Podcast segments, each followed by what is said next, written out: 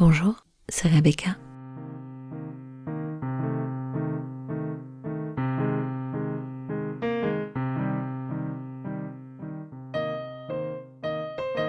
On se retrouve dans ce 70e bis épisode d'Histoire pour les grandes personnes.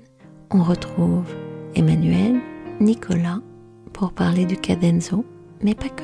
Vous savez, Nicolas, ce papa qui a désapprouvé si fort la relation de son fils avec une femme de 14 ans, son aîné, son fils de 18 ans, en couple avec euh, Daphné de 32, et qui se voit désespéré quand l'histoire s'arrête, qu'il est enfin content, mais que son fils est au fond du gouffre et qu'il ne parvient plus à communiquer avec lui, qu'il ne parvient pas à lui faire entendre raison.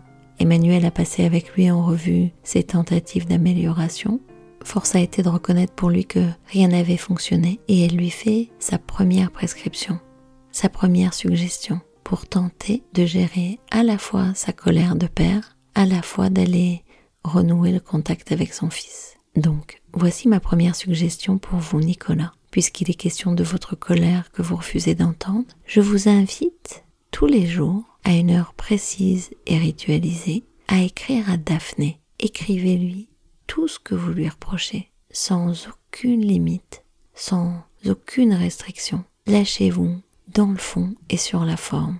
Allez-y, franchement. Vous pouvez très bien commencer la lettre par euh, Daphné, suivi d'une virgule, et vous lui écrivez tout ce que vous avez envie de lui dire depuis plus d'un an, et encore plus depuis trois mois.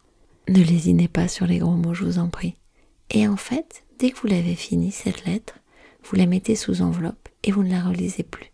Après, quand vous en aurez écrit une chaque soir, quand vous sentirez que c'est le moment, vous les brûlerez toutes. Mais quelque chose me dit que ce serait bien que vous écriviez pendant au moins une semaine chaque jour. Une semaine pour permettre à votre colère d'être moins envahissante. Nicolas la regarde, acquiesce et semble prendre bonne note des instructions. Elle poursuit. Deuxième suggestion. J'aurais besoin, si c'est possible pour vous, que vous fassiez un travail d'observation pour moi. Vous allez noter sur un carnet toutes les fois où, d'une façon ou d'une autre, vous envoyez le message à votre fils qu'il ne ressent pas ce qu'il devrait ressentir. Donc, notez chaque fois que vous lui dites ne sois pas triste, sois content, n'aie plus mal à cause d'elle, arrête de ressasser, etc., etc. Je vous demande d'être exigeant avec vous-même, Nicolas. Parfois, on ne se rend même pas compte qu'on dit ça. Et ensuite, on en reparle. À la prochaine séance, on en reparle. Quelques semaines plus tard, le papa se présente au cabinet d'Emmanuel. Il entre un peu plus calmement que la première fois dans le cabinet et s'installe. Il démarre bien en tête. J'ai écrit cinq lettres. Bon, c'était hyper inconfortable parce que je déteste écrire. Mais j'avais tellement de choses, tellement de choses qui me venaient dans le désordre, au point que je me disais que ma main n'allait pas assez vite. Et en fait, c'est vrai qu'au bout du compte, ça m'a fait du bien. J'ai l'impression que je suis moins sur le point d'exploser à tout moment. Après, pour le deuxième truc que vous m'aviez demandé, vous savez, de d'observer quand je disais que non, il ressentait rien, etc. J'ai un peu regardé. C'est vrai, je lui dis souvent de pas être triste, d'être content. Et je vois que ça le rend encore plus triste, vous avez raison. Surtout, j'ai réalisé quand euh, mes critiques s'appuient sur son ex. Donc, j'essaie de le faire moins souvent. Mais je dois vous dire, j'ai tellement peur qu'elle change d'avis.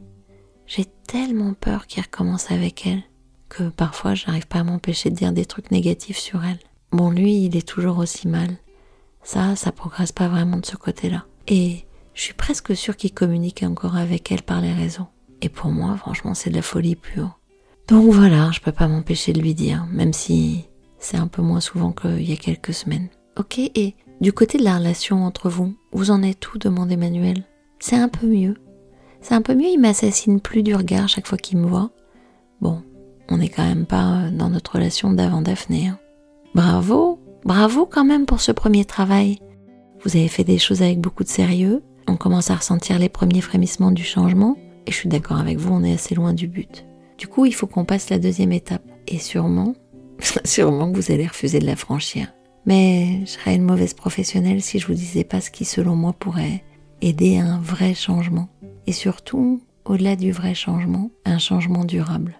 Je me lance? Bon, alors, si vous voulez que la relation continue à s'améliorer, si vous voulez plus faire partie du système qui fait souffrir votre fils, ce serait très très intéressant de lui dire la chose suivante. Vous êtes prêt? Je me rends compte que, sans le vouloir, je t'ai fait énormément de mal en condamnant ton amour sans lui donner aucune chance, en ne prenant pas en compte le fait que la rupture est horriblement douloureuse, parce que elle avait beaucoup d'importance pour toi. Et c'est logique que tu sois submergé de tristesse, parce qu'elle te manque terriblement. Tu as sans doute raison d'une certaine manière. J'ai participé à cette rupture, et je m'en veux. Aïe aïe aïe, ah non non non, j'aime pas ça du tout, Madame Piquet. Ça commence à m'énerver, tous ces mots qui finissent en ment, terriblement, parfaitement, énormément, horriblement. Bah ouais. Mais cette en face, c'est le prix à payer pour l'incroyable persévérance avec laquelle vous avez dit l'inverse pendant plus d'un an. On est obligé d'en rajouter. Ok, c'est pénible, mais vous savez quoi? Pour l'instant, ce que je vous propose, c'est relativement facile. Parce que le pire, le pire est à venir. Et je vais vous le dire, je crois que vous allez vraiment hurler. Ah bon? Ouais, voilà la phrase ultime qui est de loin la plus importante. Je voulais te dire, Enzo, que si jamais Daphné changeait d'avis, je l'accueillerais très différemment en la considérant comme ma belle-fille. Ah non, non, ah non, non, pas moyen. Alors là, il n'y a pas moyen.